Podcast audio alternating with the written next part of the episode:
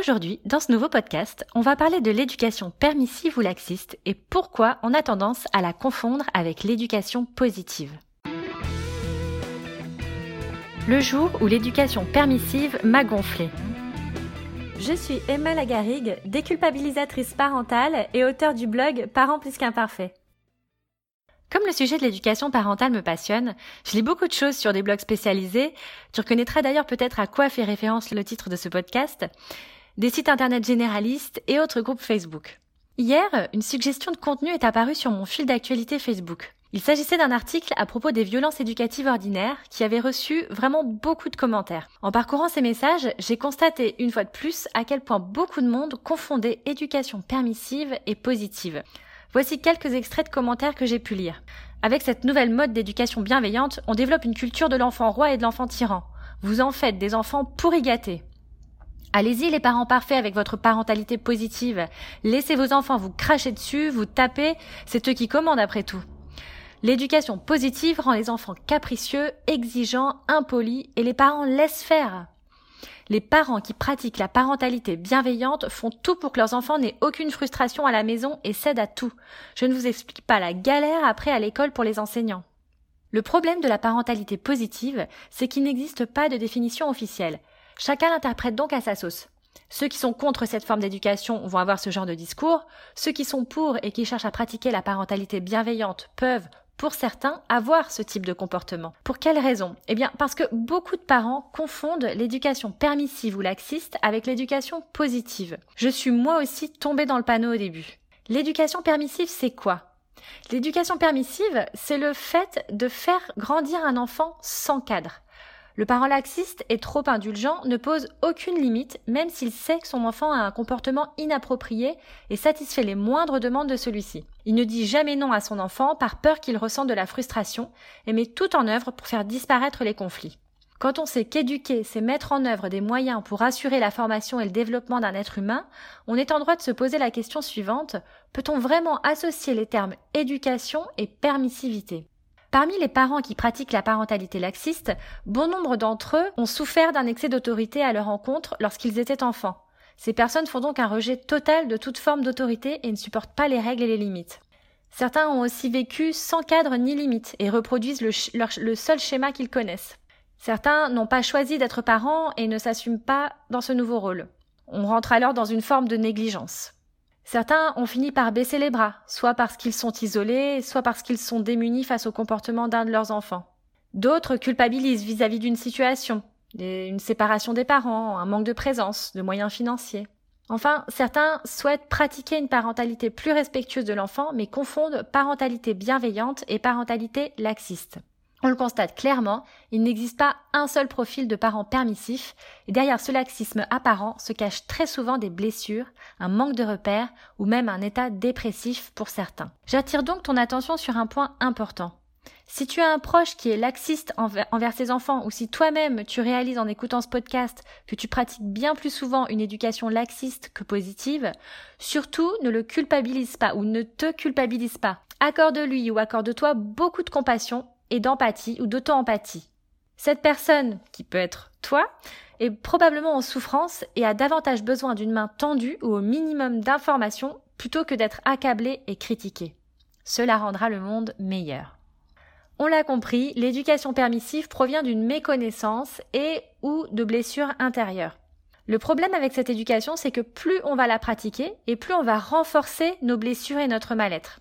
Voici quelques conséquences nocives de l'éducation permissive sur les parents. Le parent subit et ne contrôle plus rien car une relation dominant-dominée s'est instaurée avec son enfant, le parent étant l'être dominé. Le parent devient une véritable éponge émotionnelle et absorbe tant bien que mal toutes les émotions désagréables de son enfant pour lui éviter qu'il ait à les vivre. Et c'est encore pire lorsqu'on est une personne hypersensible. Il rentre dans un engrenage difficile à rompre en disant oui à tout, le parent se retrouve pris au piège. Récompense pour le moindre comportement attendu, cadeau pour compenser un manque, absence d'action même quand la situation est potentiellement dangereuse. Le parent en oublie ses propres besoins, qu'ils soient physiques, physiologiques, affectifs, etc. Il peut être angoissé à l'idée de passer du temps avec son enfant. Les moments de complicité se font alors très rares et la connexion se perd. Enfin, l'éducation permissive peut conduire au burn-out parental et à la dépression. À noter qu'une dépression peut aussi conduire au laxisme. Il y a également des dangers pour l'enfant. Alors évidemment, les risques qui nous viennent tous à l'esprit relèvent du comportement de l'enfant et de ses potentielles difficultés d'adaptation. En effet, un enfant qui n'a jamais eu de cadre peut être confronté à des difficultés à accepter les règles de vie en communauté. Et on peut vite se retrouver dans un cercle vicieux si les adultes autour de, lui ne sont pas sensibilisés à la psychologie de l'enfant. Punition, rébellion, comportement indésirable, isolement, etc. S'ajoutent à ça les étiquettes qui lui sont collées et qui vont renforcer son comportement. Enfant roi, enfant tyran, tête à claque, sale gamin, insolent, méchant. L'enfant devient le mal-aimé et personne ne veut de lui. Enseignants, camarades, parents de camarades, grands-parents, etc. Au-delà de ces risques évidents, on peut également noter d'autres dangers qui peuvent être moins visibles mais tout aussi présents. Un parent permissif ne supporte généralement pas l'échec de son enfant. Il va donc faire son maximum pour le surprotéger et le garder dans une bulle.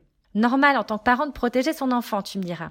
Mais ce que je veux exprimer par là, c'est qu'en voulant éviter les échecs et les frustrations, on n'accompagne pas notre enfant à devenir un être plein de ressources. Tout d'abord, on va nier ses émotions, tellement elles seront insupportables à nos yeux. Mais en plus, on ne va pas considérer les erreurs comme des opportunités d'apprentissage. Et c'est ainsi qu'un parent qui fait preuve de permissivité va tout faire à la place de son enfant. Ne va pas lui apprendre à surmonter ses peines, ses colères et ses frustrations. Ne va pas l'encourager à développer ses capacités. Ne l'incitera pas à chercher des solutions. Malheureusement, il sera très difficile pour l'enfant de développer des compétences de vie qui nous sont pourtant chères la confiance en soi, la capacité à croire en soi, la détermination, la persévérance, l'estime de soi, la curiosité, l'ouverture d'esprit, la prise d'initiative, l'empathie, l'altruisme. Même si d'un point de vue extérieur, on pourrait croire que ces enfants ont la confiance, comme certains disent, mais évidemment, cette confiance apparente n'est en fait qu'un masque. Comme je l'expliquais au début du podcast, on a tendance à confondre l'éducation permissive avec l'éducation positive, peut-être à cause du nom de cette dernière. C'est d'ailleurs notamment pour cette raison que je préfère vivre une parentalité déculpabilisante et constructive plutôt que positive ou bienveillante. Certains pensent que la parentalité positive est en fait l'opposé de l'éducation autoritariste.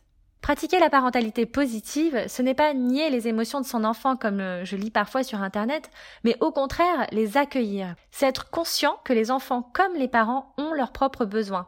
C'est dire non, ou plutôt stop, à un comportement indésirable tout en essayant de faire preuve d'empathie. C'est accepter la colère mais refuser la violence. C'est exploiter chaque erreur comme des opportunités d'apprentissage. C'est aimer son enfant pour ce qu'il est et non pour ce qu'il fait. C'est l'aider à développer des motivations intrinsèques. C'est l'accompagner vers une forme d'autodiscipline. C'est chercher constamment où placer le curseur entre fermeté et lâcher prise. C'est réussir à instaurer un cadre sécurisant, mais pas trop fermé. C'est être connecté humainement avec lui, c'est le considérer d'égal à égal, ni supérieur, ni inférieur, c'est lui transmettre les valeurs et compétences qui nous sont chères. Et ça, les gars, c'est pas facile tous les jours, on est bien d'accord. Je t'ai préparé quelques exemples concrets avec, pour une situation, deux manières d'agir. Une permissive et une positive. Attention, il ne s'agit que d'exemples. Bien sûr, il n'existe pas une seule réaction bienveillante face à une situation. Premier exemple, mon enfant n'aime manger que du poulet et des frites. L'éducation permissive, on va plutôt dire et penser, voilà, je crains que mon enfant ne mange rien si je lui fais autre chose. Je lui prépare donc du poulet et des frites presque tous les jours. L'éducation constructive, j'essaie de varier l'alimentation en me rapprochant de ce qu'il aime. Je vais alors cuisiner d'autres viandes blanches, des courgettes frites, des chips de carottes ou de brocolis, et surtout cuisiner avec lui sans le forcer. Au programme, plaisir, découverte et connexion. Exemple numéro 2. Mon enfant veut un jouet au supermarché mais je ne souhaite pas lui offrir. L'éducation permissive, je cède et lui offre alors que je n'en ai pas envie ou pas les moyens. L'éducation constructive, je lui propose de le prendre en photo pour le montrer à son autre parent et pour le mettre sur la liste d'idées cadeaux. Et je fais appel à mon imagination. T'imagines si cette peluchio était un vrai chien? Il mangerait quoi à ton avis? Et comment il s'appellerait? Moi, si j'avais un poisson à la maison, je l'appellerais Nemo. Tiens, en parlant de poisson, on a oublié d'acheter du saumon. Hashtag humour noir, hashtag ne faites pas pleurer vos enfants. Exemple numéro 3, mon enfant veut, garder un, veut regarder un autre dessin animé alors que j'aimerais qu'il arrête. Éducation permissive, je lui dis non, mais il pleure. Alors je le laisse en regarder un, puis un autre, et encore un autre. L'éducation constructive, je peux lui rappeler notre accord. Celui qu'il vient de regarder était le dernier. je lui pose la question s'il se souvient ce qu'il doit faire après le dernier, éteindre lui-même. S'il n'éteint pas, je le fais moi-même en le prévenant. Mon enfant va sûrement se mettre en colère, pleurer, peut-être même taper. J'accueille sa colère et sa frustration, mais j'esquive les coups. Je peux essayer de lui faire un câlin si c'est possible. Je lui laisse quelques minutes pour vivre ses émotions en lui disant que je suis là pour lui. Puis je passe à, autre chose en lui proposant une autre activité, en faisant une partie de bisous ou de chatouille. Quatrième exemple, mon enfant est impoli. En éducation permissive, on va le laisser faire. Il est petit après tout. L'éducation constructive, je montre l'exemple. Merci, pardon, bonjour, au revoir, la base quoi. Je lui propose des alternatives ou lui demande de réfléchir à des alternatives. Il ne veut pas faire de bisous à l'arrière-tante, bah, pourquoi pas lui faire un check Ou euh, dire le mot bonjour ou, ou faire coucou avec la main Il ne dit pas merci après avoir ouvert un cadeau Pourquoi ne pas lui proposer de faire un câlin ou d'envoyer des bisous avec la main? J'espère avoir réussi à t'éclairer sur les différences entre l'éducation permissive ou laxiste et l'éducation positive ou bienveillante. Chez la première, il n'y a aucun cadre ni volonté d'apprendre à l'enfant à apprendre. Dans l'autre, un cadre est instauré sans pour autant faire preuve de rigidité absolue. Comme je disais juste avant, c'est un savant mélange entre du lâcher-prise et de la fermeté. Et ça, c'est comme le bonheur, c'est un cheminement permanent et non une fin en soi. Si tu as parfois l'impression de confondre les deux au quotidien, je t'invite à travailler sur le cadre sécurisant que tu souhaites instaurer dans ta maisonnée et à passer en revue tout ce qui pourrait constituer ce cadre. Tu peux définir des ordres d'importance et décider de faire preuve de souplesse sur les dernières uniquement.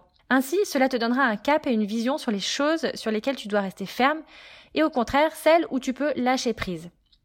Si tu as des, questions quant à la réalisation de ce petit exercice, n'hésite pas à les poster en commentaire de l'article que tu trouveras sur parentsplusqu'imparfait.com.